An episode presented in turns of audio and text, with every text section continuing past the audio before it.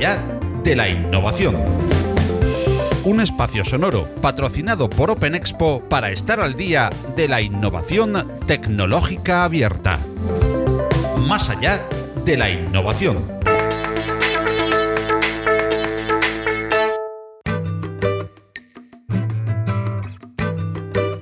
Mónica Valle es periodista y comunicadora especializada en tecnología, innovación y seguridad informática. Como presentadora ha estado al frente del conocido programa Mundo Hacker de Discovery Max y La 2 de Televisión Española. Igualmente ha participado en innumerables medios como Telemadrid, Telecinco o Twenty por citar algunos, además de presentar el espacio de ciberseguridad Afterwork en Capital Radio. Es habitual presentadora, moderadora y panelista en las principales mesas redondas y eventos del sector en 2018 publicó Ciberseguridad, consejos para tener vidas digitales más seguras, una excelente edición que, como ella misma dice, es un libro divulgativo escrito desde la sencillez para que la seguridad informática pueda ser accesible a todos. Mónica Valle es fundadora y directora de Pip Life Media, una publicación online dedicada a la información de la tecnología, la ciberseguridad y la innovación y un servicio completo de producción audiovisual especializado en la comunicación digital y el vídeo corporativo esta larga y exitosa trayectoria en la comunicación en tecnología, innovación y ciberseguridad la han llevado a ser una de las voces más reconocibles y reconocidas de la difusión en este sector. Junto a Philippe Lardy, CEO de OpenExpo, charlamos hoy en esta entrega de Más allá de la innovación con Mónica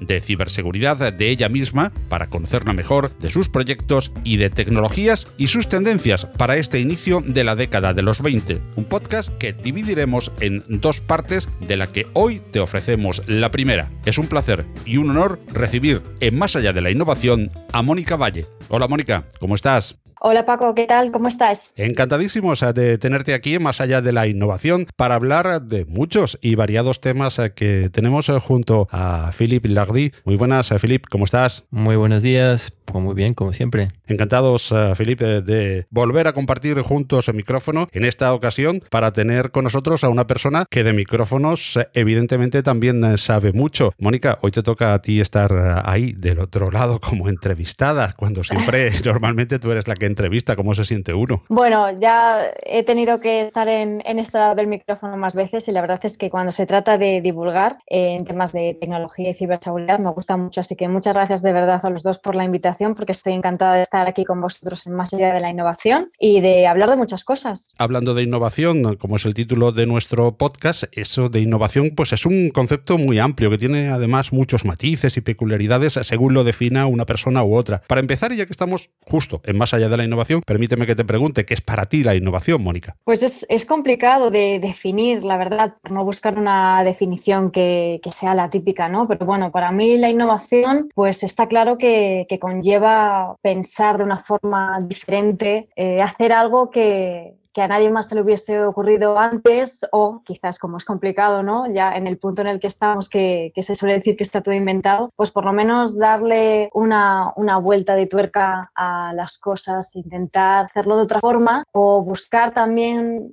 con un pensamiento lateral otra, otra funcionalidad para las cosas que no se le hubiese ocurrido a alguien antes. Y en tecnología, pues la innovación está íntimamente ligada, así que es fundamental, eso sin duda. Tú estudiaste licenciado, ¿no? Licenciada en, en Ciencias de la Información. ¿Y qué, es lo que te llevó a, temas tecnológicos y, y, en concreto a temas de, ciberseguridad? Sí, pues eh, bueno, yo estudié comunicación audiovisual, también publicidad y relaciones públicas porque siempre me, había encantado el, el, mundo de la comunicación, me fascinaba también la televisión, todo lo que, lo que fuese, lo que tuviese relación con, con comunicar, con contar cosas, ¿no? La imagen y también la palabra, ¿no? Y, el, el, llegar a la tecnología y la ciberseguridad, la verdad es que fue algo eh, más o menos casual, no es que lo estuviese buscando, ¿no? Me llegó de casualidad, pero la verdad es que cuando me metí en el sector y cuando empecé a conocerlo, eh, me enganchó mucho. Yo antes de, de, trabajar en temas de tecnología en, información de tecnología y de informar sobre tecnología. Había trabajado en otras eh, empresas de, tecnología. Estuve trabajando en Twenty, que la conoceréis porque era una red social pues muy conocida en su época, ¿no? que ya no existe como tal la red social. Pero mm, la verdad es que me fascinó el conocer el mundo de, la tecnología por dentro de la innovación. Y, después cuando tuve la oportunidad de, de empaparme mucho más con temas tecnológicos a la hora de de informar, pues la verdad es que, me gustó mucho. Y el tema de la ciberseguridad en concreto aún más, porque yo siempre digo que la ciberseguridad, bueno, tiene, tiene, muchas patas, muchas ramas, pero hay una que es eh, importantísima y que a mí me encanta, que es la, la, parte social, la pata más social de la ciberseguridad, porque al final la ciberseguridad forma parte de nuestro día a día, lo queramos o no, lo sepamos o no. Todos estamos expuestos, como sabemos, a todo tipo de incidentes que nos pueden ocurrir, de ciberataques, que nos roben los datos, que nos roben el dinero, la información. Y al final, eh, el hecho de trabajar en ciberseguridad, de divulgar sobre ciberseguridad o de informar sobre estos temas, pues tiene esa pata social de que estás ayudando a los demás a concienciar, a que entiendan los riesgos y, que puedan, sobre todo, prevenirlos. ¿no? Entonces, ayudar a, a las personas es una parte importantísima de la ciberseguridad y que me gusta también divulgar Y mujeres eh, que hagan de la tecnología o su divulgación, eh, como en tu caso también su profesión, a seguir siendo realmente muy pocas. Eh, ¿Qué crees que ocurre? Y sobre todo, ¿cómo se podría incentivar la incorporación de la mujer al mundo tecnológico? Es un tema del que se habla muchísimo. La verdad es que últimamente cada vez más, porque mm, es cierto que, mm, que sigue, se sigue notando esa falta, el porcentaje de mujeres, no solamente que trabajan en el, en el sector de la tecnología y la ciberseguridad, también el porcentaje de, de chicas que empiezan a estudiar estas carreras que las estudian pues es, es más bajo ¿no? que, que, los hombres. Entonces, bueno, pues se apuntan a diversas causas. Eh, una de ellas que se suele apuntar en, en, foros y en ponencias y en mesas donde se habla de, de estos temas, pues es eh, la falta de referentes eh, que sean femeninos, ¿no? que también es de alguna forma la pescadilla que se muerde la cola, porque si no las chicas no ven referentes mujeres a las que con las que identificarse o en las que verse reflejadas o en las que tener ese, pues esa referencia, ¿no? Pues no quieren estudiar estas carreras o no están interesadas en estas carreras y, así en, un bucle, ¿no? Entonces esa, pues esa falta de referentes es el, el motivo que más se suele apuntar por el que las, eh, las, mujeres no están tan metidas en este mundillo, ¿no? Y yo apunto también al desconocimiento de cómo son realmente o cómo es realmente trabajar en este tipo de, ámbitos y de carreras, porque yo creo que hay eh, muchos mitos, sobre todo, sí, muchos mitos, sobre todo en el ámbito de, de, la ciberseguridad y la tecnología en general, se ve pues como un mundo muy friki, ¿no? Al el mundo de la ciberseguridad, pues solamente tenemos que recordar alguna película, alguna serie en la que se hable de hackers o de temas de hacking y, y ya nos viene a la cabeza un chaval en el sótano de la casa de sus padres con la sudadera puesta o una estética un poco oscura, un poco underground. Es una estética que a lo mejor pues no es muy atractiva para, para muchas mujeres, ¿no? Y quizás esos falsos mitos o el creer que a lo mejor es simplemente estar delante del ordenador picando código, no sé, eh, creo que es una falta de, de, conocimiento sobre la gran cantidad de cosas que se pueden hacer dentro del mundo de la tecnología y sobre todo de la ciberseguridad. De hecho, lo bonito de la ciberseguridad es que tiene una rama técnica y tiene un apartado técnico importantísimo y muy amplio, lógicamente. Dentro de, la rama técnica se pueden hacer muchísimas cosas. Dentro del hacking puedes estar especializado en mil ramas diferentes, eh, desde hacking web, eh, dispositivos móviles, wifi, eh, radiofrecuencia, en fin, millones de... que puedes dedicarte a muchas cosas dentro del ámbito de la ciberseguridad, pero en el ámbito técnico, pero también fuera del apartado técnico se necesitan y, se trabaja mucho en temas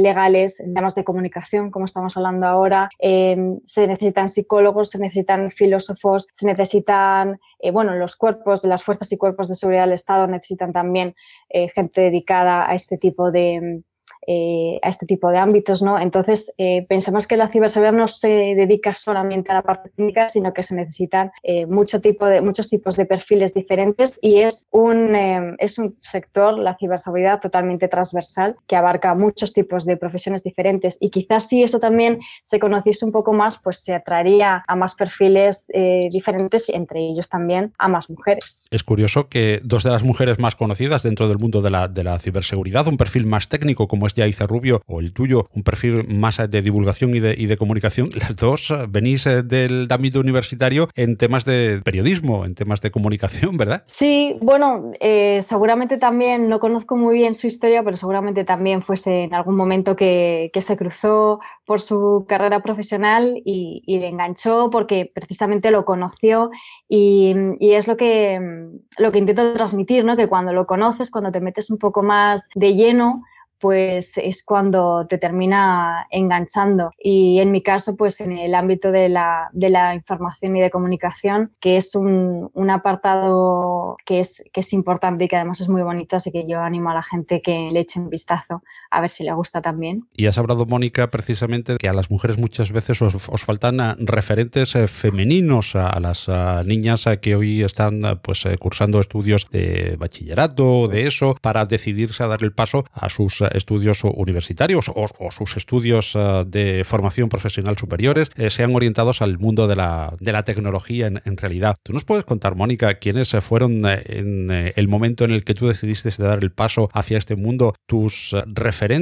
y también tus mentores? Yo cuando me inicié en este, en este ámbito, sobre todo de la ciberseguridad, ya estaba trabajando como periodista especializada en tecnología y cuando más me metí de lleno fue al, al el, programa Mundo Hacker que se empezó emitiendo en Discovery Max y después lo emitimos en la 2 y ahí es cuando pues eh, tomé mucho más contacto con expertos, con hackers de distintas disciplinas, como os decía antes, ¿no? Están cada uno muy especializado en, en un tema porque es muy amplio y no puedes saber de todo, tienes que estar eh, muy metido en lo que en lo que tienes que hacer, ¿no? Y la verdad es que eh, conocí a gente interesantísima, me di cuenta de que era un, un, sector precioso en el que aprendes cada día además cosas nuevas. Y no tuve un solo mentor, ni dos, ni tres, tuve muchísimos los que me fui cruzando a lo largo de, diversos años que duró la aventura. Y la verdad es que tengo mucho cariño a muchos de ellos, muy buenos amigos, y me enseñaron muchísimo eh, sobre temas técnicos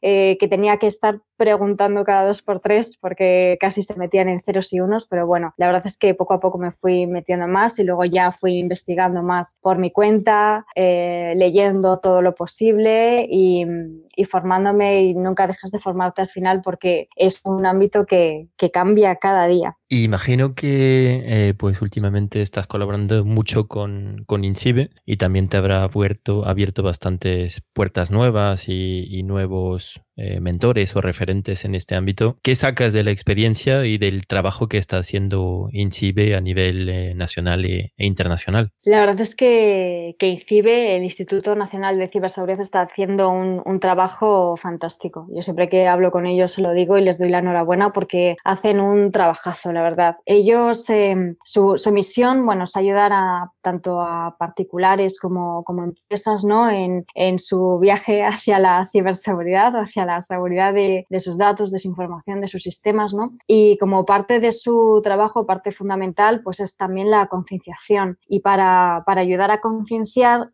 eh, realizan muchos eh, eventos, muchas actividades y acciones que están enfocadas, pues muchas de ellas a, a los usuarios, ¿no? También a los menores, que es un colectivo que es importantísimo concienciar desde, desde pequeñitos y que entiendan la importancia de eh, asegurar sus datos, de la privacidad, de conocer qué riesgos puede tener la tecnología para evitarlos en la medida de lo posible, ¿no? Y, yo tengo la suerte de colaborar con ellos en algunas de estas iniciativas y eventos que llevan a cabo y la verdad que es fantástico porque puedes estar en contacto con, pues, con los ciudadanos que, que ves cómo aprenden poco a poco gracias a estas iniciativas, con ponencias, con actividades. Una de las últimas acciones precisamente de eventos y congresos ha sido Cybercamp, que es un evento que se hace anualmente y para quien no lo conozca, pues es interesante que le eche un vistazo, porque cada año además eh, viaja, viaja a una ciudad distinta y, se realizan actividades para todos los públicos, desde teatro, por ejemplo, teatro sobre ciberseguridad, hackatones, todo tipo de, campeonatos. Y entonces eh, en, un mismo, en un mismo evento pues hay desde profesionales hasta técnicos y usuarios que no tienen por qué saber absolutamente nada de tecnología y se reúnen todos durante unos días para hablar sobre ciberseguridad y para conocer la ciberseguridad de una forma divertida. Y muchos de los eventos que hacen tienen este matiz, ¿no? de acercarlo de una forma amena para que la gente vea que la ciberseguridad no es algo lejano, oscuro, que no va con ellos, ¿no? sino que es algo del día a día cercano y así es como que así es como hay que transmitirlo. Sí, eh, mientras estabas hablando, estaba mirando y una de las iniciativas que han sacado hace poco es Internet Segura for Kids, ¿no? Sí. Que es eh, is4k.es si alguien quiere más información y, y, es una guía pues que da una serie de recomendaciones, ¿no? Para los, para los menores. Sí, pueden acceder a la página web y allí la verdad es que hay muchísima información, tutoriales, eh, consejos, artículos, porque a veces pues los padres, los tutores, los profesores están un poco perdidos, ¿no? Se suele decir que los menores son nativos digitales y que los que son un poco más mayores, más adultos, pues no es no han estado tan metidos en la tecnología o no conocen las últimas mm, aplicaciones y los últimos avances que ha habido y que a lo mejor los chavales pues se lo conocen todo. Y, mm, entonces pues en esta, en esta página y a través también de actividades que se hacen en concreto em, de S4K pues pueden conocer estos padres y tutores y profesores pues cómo acercarse a los menores y cómo contarles de una forma también más em, con su lenguaje, ¿no? Estos riesgos que, que pueden tener y cómo cómo, concienciar para, para, que, para que los eviten. En el caso de los menores es fundamental entablar una conversación con ellos, ¿no? que, que la tecnología no sea algo que ellos usan el móvil de una forma privada, sin compartir nada, sino que sea una conversación, que sea algo en familia. ¿no? Y la verdad es que esa web está fenomenal que mencionas, Filip, y también eh, es interesante conocer que tienen un teléfono de, atención al, ciudadano, que si alguna persona tiene algún problema o también una empresa ha tenido algún incidente de seguridad, le ha llegado algún email, se le ha bloqueado el ordenador, el teléfono móvil porque han tenido algún tipo de incidente de seguridad, pues pueden llamar y pueden pedir información y les van a, les van a echar una mano con el problema que tengan. Así que es interesante que, que lo conozcan. A mí la verdad es que yo siempre que tengo alguna conversación con amigos, con conocidos, que a veces me preguntan, oye, pues esto de tal, de cual, o de la... Me preguntan de, temas que les han podido ocurrir, ¿no? Em, pues yo siempre les, les remito a INCIBE porque me parece muy interesante que, la ciudadanía conozca cada vez más a, esta, organización, a este instituto y que conozcan también este tipo de actividades que hacen como la de los menores que comentabas, porque mm, al final, como todo, cuanto más informado estés y también si sabes dónde acudir, pues podrás reducir esos riesgos o cuando los tengas solucionarlos lo antes posible. Pues mientras seguías hablando, he buscado el número del teléfono, es el 017 y el número largo es 900 116, 117 y en corto 017. Eso es. Mónica, y dentro de una exitosa carrera de divulgación como la tuya, interesantísima de seguir, eh, pues eh, no solamente por la calidad de esa divulgación y por la cantidad, sino por la diversidad de formatos en las que has eh, divulgado. También en el formato libro, ciberseguridad, consejos para tener vidas digitales más seguras. ¿Qué te llevó a divulgar en, ese formato? Y además, si tuvieras que destacar un solo capítulo de tu libro, ¿cuál sería? Me lo estás poniendo muy difícil, ¿eh, Paco. La verdad es que, eh, como muchas cosas buenas que me han pasado en mi vida, ha sido por casualidad, sin, ir a buscarlo, ¿no? Hace, pues ya, ya hace algún tiempo, un año y algo, porque el libro lo sacamos en, en 2018 mediados, y unos meses antes eh, estaba de invitada en un programa de radio, en Es Radio, eh, hablando sobre temas de, ciberseguridad para empresas y pymes. Y, los que organizaban ese, ese, programa son una empresa que acababan de, abrir una, una editorial que se llama Editatum y estaban haciendo una serie de libros en los que primaba contar eh, temas interesantes para el público, pero desde un punto de vista Em, desde, desde, el inicio, por así decirlo, desde la base, ¿no? Pues lo mismo eh, hablaban de música clásica, como de hacer una página web o de invertir en bolsa, en fin, distintos temas, ¿no? No tenían por qué ser solamente tecnológicos. Y les interesó el, el tema que les había ido a contar de la ciberseguridad y me propusieron que escribiese un libro sobre ciberseguridad para usuarios. Y la verdad es que no me lo tuve que pensar mucho porque les dije, ah, pues vale, pues sí. Y me dijeron, y les, les pregunté yo, ¿y qué es lo que tengo que hacer?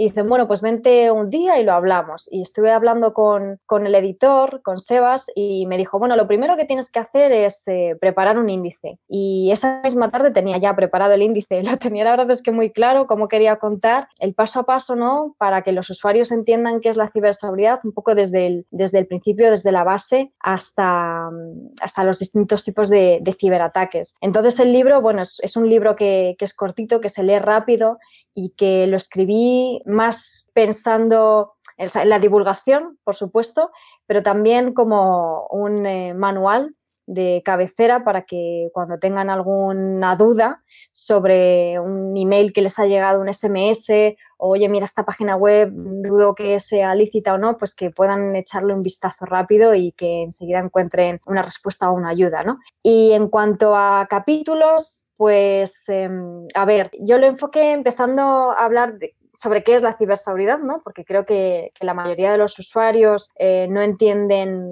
muy bien qué es la ciberseguridad y cómo funciona el, cibercrimen, ¿no? que es el motivo por el que aparece la, ciberseguridad. Entonces, como es un libro enfocado a todo tipo de usuarios que no necesariamente tengan que contar con conocimientos técnicos, simplemente con que usen el ordenador o el móvil en su día a día, ¿no? ya son susceptibles de, de ser atacados o que tengan una cuenta eh, online, pues eh, uno de los capítulos que más me gusta es eso, es contar cómo funciona el cibercrimen en la actualidad y por qué quieren los ciberdelincuentes mis datos, porque de esa forma yo creo que el ciudadano entiende la necesidad eh, de que ellos protejan sus datos y sus, y sus, dispositivos, ¿no? Porque deben entender que el cibercrimen ahora mismo es un, es un, es un auténtico negocio, es una industria millonaria en la que los ciberdelincuentes, los cibercriminales están ganando muchísimo dinero y, y lo están ganando con los datos, pero no con los datos de, de, grandes empresas o con los datos, no, no, con los datos de todos nosotros, ¿no? Porque los cibercriminales, por supuesto que se enfocan, enfocan muchos de los ciberataques a grandes empresas donde van a obtener mucho dinero y es rentable ¿no? para ellos, pero también con cada uno de nosotros, porque cada uno de nuestros datos luego ellos lo pueden revender o pueden usarlo para lanzar otros ataques y es muy valioso. ¿no? Entonces, entender cómo funciona este negocio creo que es importante para empezar a protegerse y también entender eh, cómo funcionan los ciberdelincuentes, que no son lo mismo que los hackers. Y eso también es importante que lo sepan, porque parte también, yo creo, de que este, este mundo de la ciberseguridad sea un poco oscuro, opaco para, para el usuario es porque eh, de alguna forma se nos ha trasladado desde el mundo audiovisual, películas, series, ¿no? Esa, ese prototipo que decía antes, ¿no? De, de, oscuridad, del encapuchado que está en una habitación oscura ahí tecleando con el ordenador y, y no es eso para nada, ¿no? Entonces que entiendan que el hacker realmente es, eh, es una persona que, que nos va a ayudar, que es esa eh, persona experta en, tecnología, que conoce los sistemas, que sabe cómo investigar, cómo protegerlos y que es el que está ahí velando por nuestra seguridad. Entonces, conociendo yo creo que el, entorno, empiezas a abrir los ojos y a entender muchas cosas. Más adelante volveremos sobre el tema cinematográfico, pero hablabas también de datos, ¿no? Y, en el caso de los datos, ¿quién sería responsable eh, de estos datos? ¿La empresa que los custodia, usa, intercambia o bien responsabilidad del usuario o, o de los dos y, y en qué manera?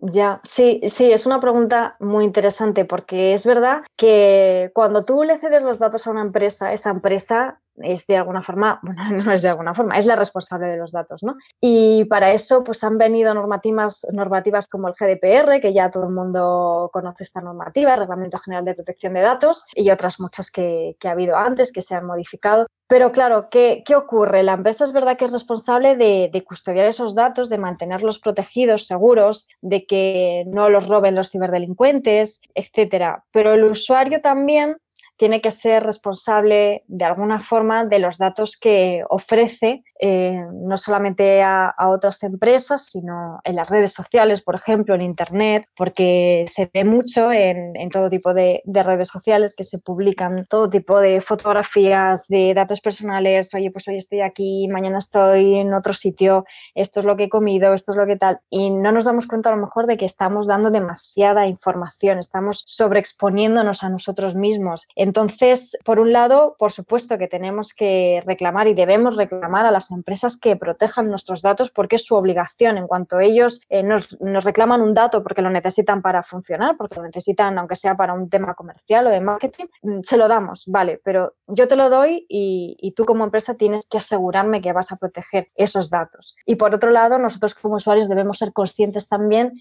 de que los datos eh, son parte de, de nuestra vida, ¿no? Dicen muchas cosas de nosotros mismos y tenemos también que ser un poco conservadores a la hora de ofrecer ofrecerlos gratuitamente ya sea en redes sociales o en otro tipo de, plataformas o de servicios online. Y te preguntaba antes eh, por eh, múltiples eh, formas en las que has llevado la ciberseguridad y, en definitiva, la tecnología al gran público, al público especializado incluso. Y una de las grandes formas y de tus grandes proyectos es BitLife Media. ¿Qué es BitLife Media, Mónica? Y sobre todo, algo que me interesa mucho porque muchos ya lo conocerán. Los que no, preséntanos por favor BitLife Media. Y me interesa mucho también por qué ese nombre tan bonito y tan curioso. Pues me alegro que, te guste el nombre, Paco. Eh, la verdad es que mm, hace ya, hace ya algún tiempo que lanzamos este proyecto, en mayo de 2017, y surgió porque, bueno, la verdad es que yo siempre había tenido ganas de, emprender un proyecto, de formar mi propio proyecto, mi propia empresa, ¿no? Y ya estaba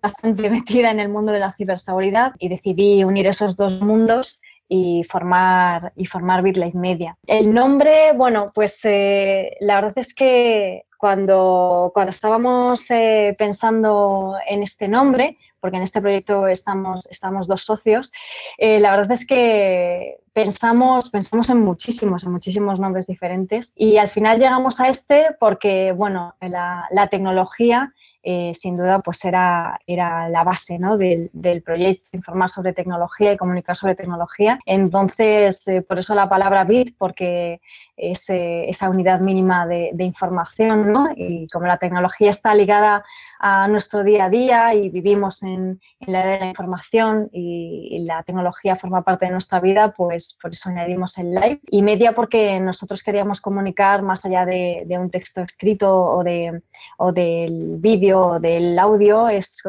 una comunicación eh, transmedia, ¿no? En la que utilizamos pues, todos los medios posibles para comunicar. Y BitLive Media, que no te lo he contado, pues consiste en eh, un medio de comunicación en el que informamos eh, a, través de, una página web que es vidaemedia.com sobre tecnología, sobre innovación y especialmente sobre ciberseguridad. Eh, contamos historias relevantes que han ocurrido a empresas o que le pueden importar a los usuarios, a los profesionales. Los distintos artículos están divididos en, pues, en las distintas categorías que pueden interesar a cada uno de los lectores, que son para usuarios, eh, para profesionales, para ejecutivos del sector Damos mucho énfasis a la concienciación, sobre todo a la concienciación y divulgación en ciberseguridad, dando consejos, explicando en qué consisten eh, los ataques que han ocurrido, los distintos incidentes de seguridad, cómo protegernos. Y sobre todo queríamos eh, enfocarlo de esta forma eh, divulgativa, informando sobre lo último pero no necesariamente siendo los primeros que informamos acerca de un ciberataque, de algo que ha ocurrido, sino dando énfasis también al análisis y a la reflexión, a explicar por qué ocurren este tipo de cosas, aportando ese contexto, esa explicación, no quedarse solamente en una noticia, en una nota de prensa, ¿no? Que, que no aporta tanto, queremos aportar más a, a, esa información y dar valor en cada una de las noticias y, y de los reportajes. Y a raíz de, de, de, la, de abrir la página web del medio de comunicación, pues eh, fueron surgiendo diversas colaboraciones también con empresas con las que eh, habíamos ido trabajando, había ido trabajando yo a lo largo del tiempo también, porque eh, como, pues como divulgadora en ciberseguridad y como periodista he tenido la suerte de trabajar también con, con muchas empresas, ayudándoles en sus eventos, en, en, sus congresos, con Felipe Estado, por ejemplo, en, en Open Expo, y la verdad es que se aprende, se aprende muchísimo de cada uno de los eventos y de los congresos, y, y nos dimos cuenta también de que, de que las empresas eh, a veces necesitan una ayudita a la hora de, de comunicar en temas de tecnología y de ciberseguridad, que es, que es un ámbito muy, muy especializado. Entonces empezamos también a ayudar a las empresas a, a comunicar, pues ayudándoles con, eh, realizando vídeos corporativos o ayudándoles con sus eh, blogs o con sus redes sociales, ayudándoles a hacer planes de comunicación interna eh, de, ciberseguridad para empleados. Entonces, bueno, pues eh, creemos Build Media Services, que es como la rama que, se dedica a hacer este tipo de servicios, pero todo al final está enfocado a la comunicación en, ciberseguridad, que es eh, lo que más nos gusta hacer. La verdad que lo disfrutamos cada día. Y desde BitLife Media y también desde tu punto de vista, eh, en 2019 terminó hace, hace ya poquito tiempo. ¿Y cuáles fueron los hechos eh, más relevantes en el mundo de la innovación, la tecnología y la, y la seguridad informática? Pues la verdad es que em, hemos preparado también algunos artículos al, respecto porque ha sido un año verdaderamente interesante, o sea, interesante, a ver, para las empresas que lo han, han sufrido y las instituciones que han sufrido los, los ciberataques, pues, pues no tanto, ¿no? Pero sí que ha sido interesante en términos de ciberseguridad porque sobre todo en el último trimestre del año ha habido un repunte bastante grande en el, en el número de ciberataques y en concreto del ransomware, que son estos ataques que seguro que, los oyentes lo, conocen ya, ¿no? Pero bueno, por si acaso, eh, son ataques que consisten en que el ciberdelincuente eh, lanza ese ataque que normalmente entra a través del correo electrónico, de otro tipo de ataques como son el phishing, que si luego, si luego queréis ya nos metemos un poco más en profundidad con, los ataques más,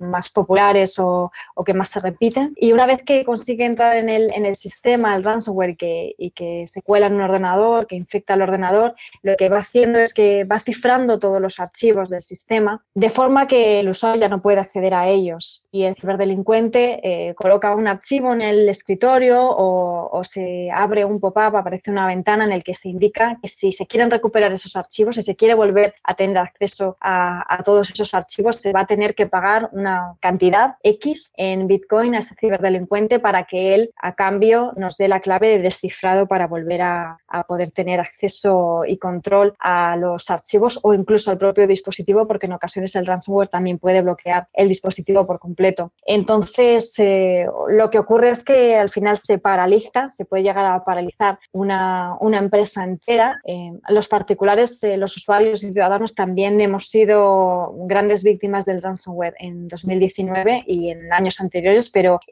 este año pasado especialmente las empresas han sido víctimas de, estos ataques que han sido masivos y ha habido una tendencia muy preocupante que han sido los ataques de ransomware a, las ciudades y a los municipios. Ha habido cientos de ciudades que han sido secuestradas este año. Eh, los ciberdelincuentes han empezado a, a tener como objetivo los eh, ayuntamientos, los municipios, porque saben que, son instituciones que no pueden estar paralizadas, ¿no? Y saben que hay más probabilidades de que, de que se pague ese rescate cuando, cuando esa, esa parada de, negocio, en este caso esa parada de, de, una ciudad completa, es, es, inadmisible, ¿no? Y ha habido muchos casos muy llamativos. Eh, uno de los más llamativos, que no fue ni siquiera el primero, porque fue a a, mediados de, año fue el de Baltimore, en Estados Unidos, que es una ciudad con, con, un millón de habitantes, que no es poca cosa, que prácticamente vio como mm, la mayoría de sus servidores se cerraron por culpa de un ataque de, ransomware y los servicios esenciales eh, prácticamente estaban em, paralizados, ¿no? ¿no? se podía acceder al servicio de pago de facturas, no se podía acceder a los eh, servicios más esenciales del municipio ¿no? y, el proceso les, les salió carísimo porque tuvieron que invertir muchísimo dinero en recuperar los sistemas, eh, unos, no me acuerdo si eran 15 o 18 millones de dólares los que tuvieron que, que pagar para investigar el ataque, para tratar de descifrar los sistemas, para intentar volver a tomar el control de su propia infraestructura. ¿no? Y es un caso muy llamativo, pero que no ha sido el único. En Estados Unidos ha habido muchos casos de, ciberataques a, municipios y, también en otros países, incluido España. En España tuvimos un caso llamativo también, que fue el del Ayuntamiento de Jerez de la Frontera, y todo, eh, todo apunta, y los expertos también apuntan a que en 2020 vamos a seguir viendo mucho ransomware eh, a municipios, porque han visto los ciberataques ciberdelincuentes que para ellos es rentable y al final ellos lo que buscan es la rentabilidad, invertir lo mínimo o dedicar el mínimo esfuerzo y conseguir eh, el máximo dinero posible de esa, de esa inversión, pero también a otro tipo de infraestructuras críticas que también lo hemos ido viendo en 2019. Estos ataques de ransomware han afectado también, han tenido como objetivo pues, eh, a centros de salud, hospitales, y otro tipo de infraestructuras críticas eh, como pueden ser eh, centrales eléctricas, centrales nucleares, es decir, que están, em, bueno, el cibercrimen lleva mucho tiempo sofisticándose y profesionalizándose, pero están enfocándose cada vez más, la tendencia cada vez más a esos ataques dirigidos y sofisticados en los que previamente han invertido tiempo, han invertido recursos y dinero en investigar a la empresa, a la organización a la que van a atacar. Eh, incluso pueden estar bastante tiempo dentro del sistema vigilando a ver cómo funcionan, cómo eh, trabajan internamente, quién es el que se dedica a pagar las facturas, cómo se hablan entre ellos. Y mm, de esta forma, los ataques de ransomware son un, desde luego un gran problema, pero hay otro tipo de ataques como el fraude del CEO o como otro tipo de, ciberataques y de clientes de seguridad que, aprovechan este tipo de, que aprovechan las vulnerabilidades, por así decirlo, de las empresas y de las organizaciones. Por eso, eh, estar eh, que las empresas estén concienciadas y que todo tipo de organizaciones que manejan eh, datos o no que manejan datos, todas las empresas que tienen que estar concienciadas de la importancia de tener buenas estrategias de ciberseguridad para prevenir este tipo de incidentes, pero también cuando sean atacadas, reducir eh, lo mínimo posible los daños y, sobre todo actuar lo más rápido posible para minimizar eh, las repercusiones que puede tener. También, pues, el, tema, uno de los temas importantes es la vulnerabilidad humana. Al final, dentro de todo este plan o el plan de, seguridad, eh, realmente uno de los puntos flojos de la, de la seguridad y ciberseguridad muchas veces es, es el humano, ¿no? Sí, se suele decir que, bueno, las personas, los usuarios, ¿no? son el eslabón débil de la ciberseguridad. También es verdad y se, y se dice a veces que hay, hay que pensar también en el usuario, en el, en el empleado como el último, también la última barrera de, de ciberseguridad, ¿no? Es decir, es verdad que el usuario de por sí, pues si no está concienciado, si no está formado, puede ser una vulnerabilidad. Por el otro lado, si, si inviertes en formar a esas personas y en concienciarles y en capacitarles para, para, poder identificar ese tipo de riesgos, pues pueden ser una importante barrera, ¿no? Al igual que tienes un firewall, que tienes un antivirus, que tienes un filtro anti-spam, que tienes muchos tipos de, de herramientas, ¿no? Pues también es importante formar a los empleados para que sean esa barrera última, ¿no? Que pueda evitar o que pueda frenar o que pueda ignorar algún email raro, algún ataque raro que, le, esté, llegando. ¿no? Por eso siempre se suele decir que la concienciación de esos empleados, formarles y que estén informados acerca de este tipo de ataques, que sepan cómo actuar, es, es fundamental y es una de las eh, primeras cosas en las, que, en las que deben pensar en invertir las empresas.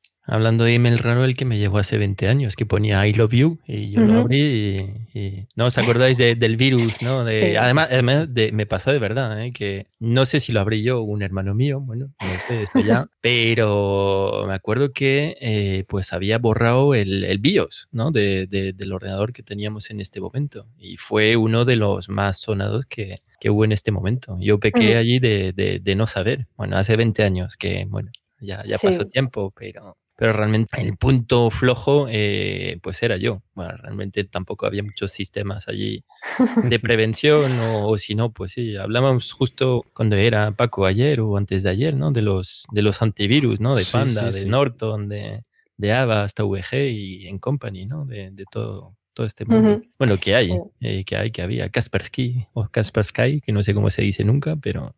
Kaspersky o algo así será, ¿no? Porque, porque como es ruso, Kaspersky. Kaspersky, efectivamente.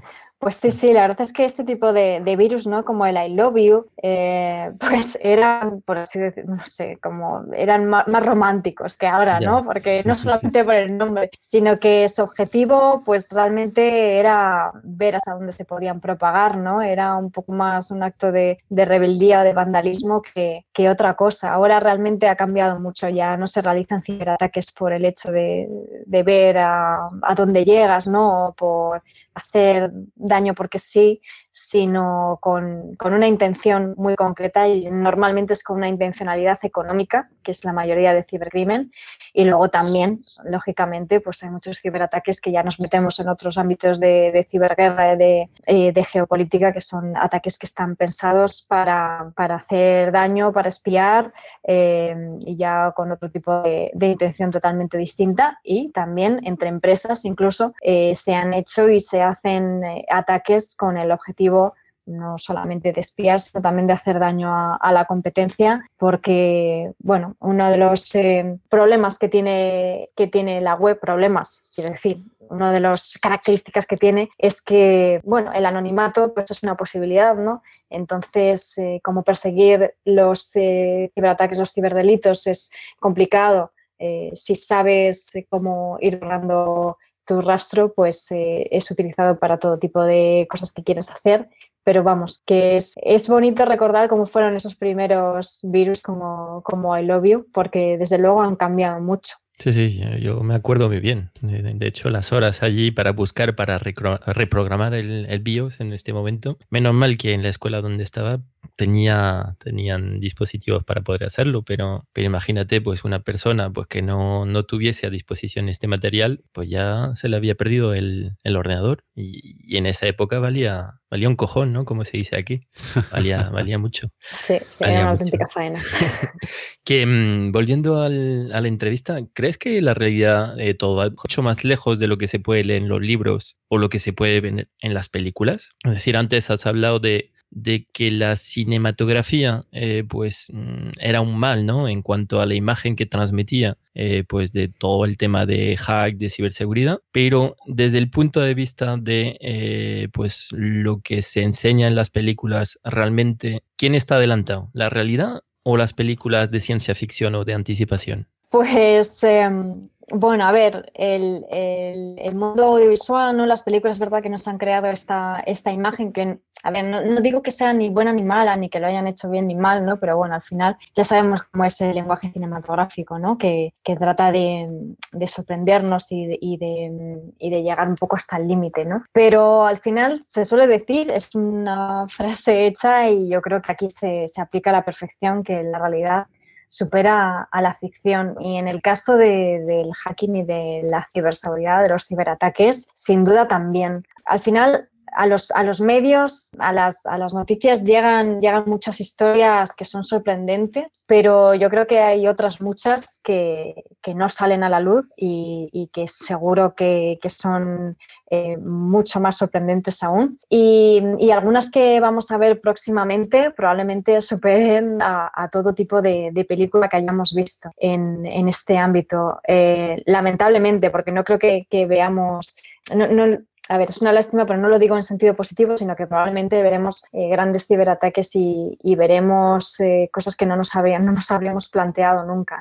El Internet de las Cosas, por ejemplo, que es, eh, son todos estos dispositivos, grandes, pequeños, medianos, que están conectados a Internet, está propiciando todo tipo de, está propiciando todo tipo de, situaciones y de intentos de, de ciberataque. a través de drones se han intentado, se han conseguido eh, hackear distintos eh, edificios, incluso a través de, por ejemplo, bombillas inteligentes que tenían alguna vulnerabilidad. Eh, en, en, Rusia, en China, se están llegando a hacer cosas relacionadas con Internet, con la tecnología, que, no, no, nos lo habríamos imaginado ni en el thriller o la película de, espías más alocada. ¿no? Eh, estamos viendo en términos de, de privacidad también cosas que, que, no nos habríamos imaginado ni en los libros distópicos, en las novelas distópicas, eh, que cuando las leíamos hace unos años decíamos, pero esto cómo va a poder ser así. Pues van ocurriendo muchas cosas que no nos hubiésemos imaginado. ¿no? Eh, pues,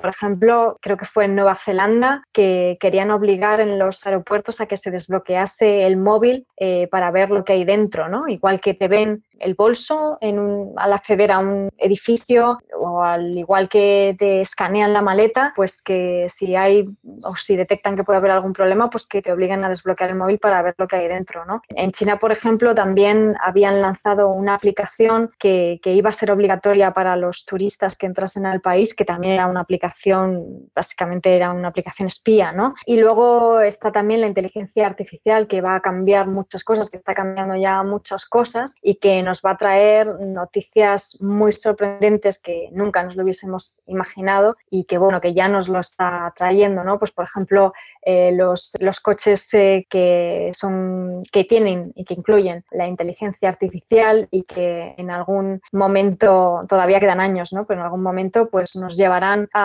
de un sitio a otro sin necesidad de nosotros tocar un, un pedal, ¿no? Pues estos, eh, estos coches inteligentes también conllevarán muchas noticias sorprendentes y no solamente en términos de, ciberataques, que es verdad que ya se ha demostrado que los coches conectados pueden ser susceptibles de, de, ciberataques y vulnerables como cualquier tipo de dispositivo, porque la seguridad al 100% no existe, pero no solamente nos van a traer noticias en términos de ciberataques, sino también en, en términos de ética y de moral que la inteligencia artificial plantea, ¿no? Entonces, bueno, la verdad es que se prevé un futuro apasionante, el presente ya lo es, y que la, en el que la realidad poco a poco irá superando a la ficción.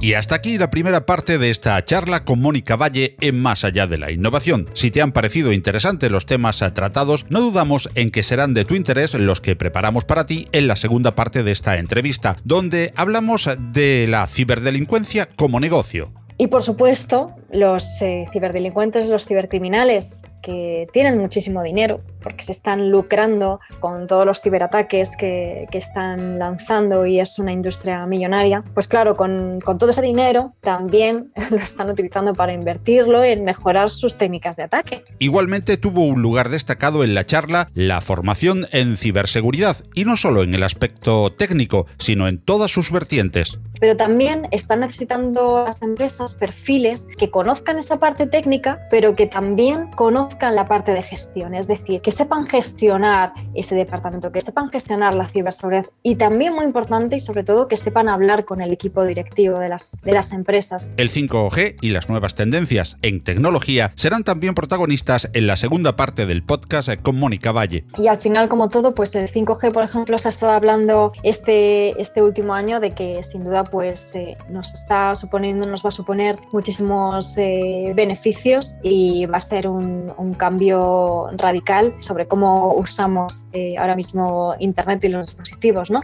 Pero también pues eh, para el cibercrimen supondrá un, para ellos también pues va a suponer un, avance, ¿no? Porque lo podrán usar para ellos poder eh, lanzar ataques más masivos, para poder aumentar también la velocidad y al final pues tenemos que ponernos también al día porque parece que la ciberseguridad va un, un, pasito por detrás y tenemos que intentar por lo menos ir ir a la misma velocidad. No faltará un repaso por la legislación y ordenamiento actuales, sus pros y sus contras, así como perspectivas para su mejora. Eh, normativas que nos ayuden a los usuarios a distinguir, por ejemplo, con un sello de, de ciberseguridad eh, un dispositivo que haya pasado controles de ciberseguridad de otro que no lo haya sido directamente, que no puedan salir al mercado dispositivos o tecnologías o software que no hayan pasado controles de seguridad. ¿no? Te sugerimos que no te pierdas la segunda parte de la entrevista entrevista a Mónica Valle más allá de la innovación si estás interesada o interesado en la ciberguerra o la ciberseguridad en la geopolítica. La verdad es que la, ciberguerra o la guerra cibernética hace tiempo que, empezó, porque es una guerra mucho más silenciosa que, las que eh, han existido a lo largo de la historia en los campos de batalla. Ahora mismo pues están librando combates en el ciberespacio que tienen también muchas vertientes y se utilizan eh, muchos tipos de ataques. ¿Y mejor que Mónica Valle para sugerirnos una amplia lista de eventos a los que acudir para aprender y profundizar sobre la seguridad informática? Pues la verdad es que tenemos la suerte, tenemos una gran suerte en España porque hay muchísimos eventos eh, más grandes, más pequeños, eh, enfocados en distintos tipos de temáticas dentro de la ciberseguridad, eh, más especializados o más generales, más para profesionales o para técnicos o para usuarios. O sea que el, el espectro la verdad es que es amplísimo. Todo ello próximamente en la red, en la segunda entrega de la charla con Mónica Valle en Más allá de la innovación.